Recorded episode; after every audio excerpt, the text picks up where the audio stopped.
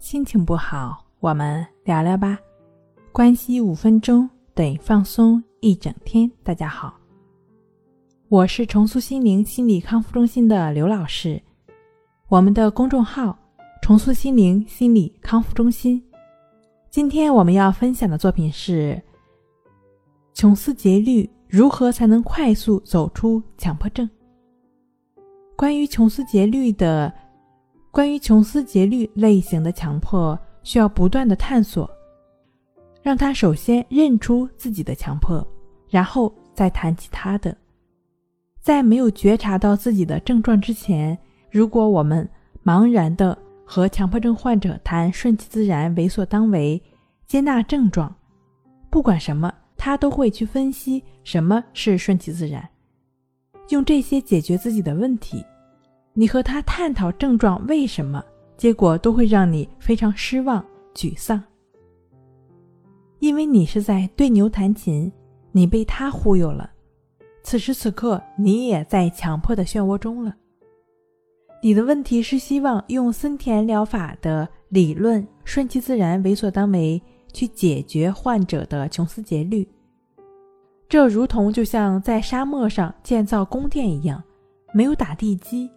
宫殿呢，就如同空中的阁楼一样。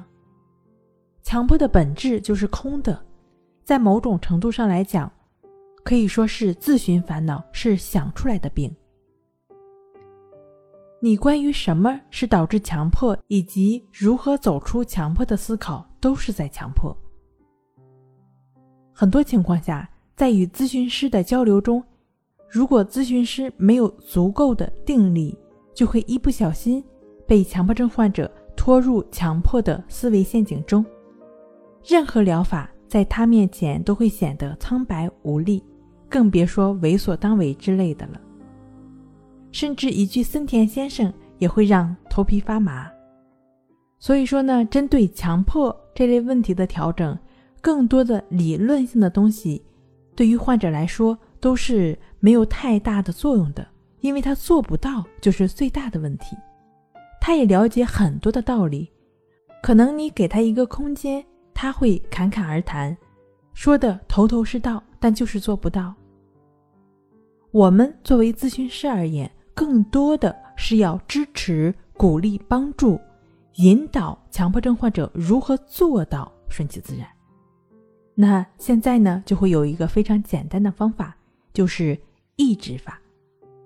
这个方法就是将顺其自然这样一种思想演变成融入在生活中的实操性的练习内容，真正的将患者的康复落到实处。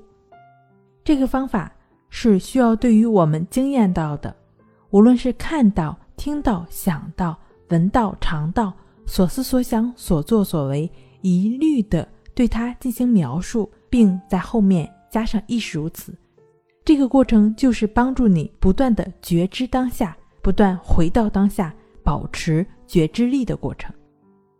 持续的在当下，也就意味着你没有跟任何的强迫的想法、强迫的思维去纠缠的过程。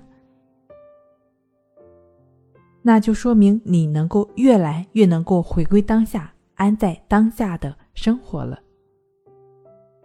以上是由重塑心灵心理康复中心制作播出。好了，今天跟您分享到这儿，那我们下期再见。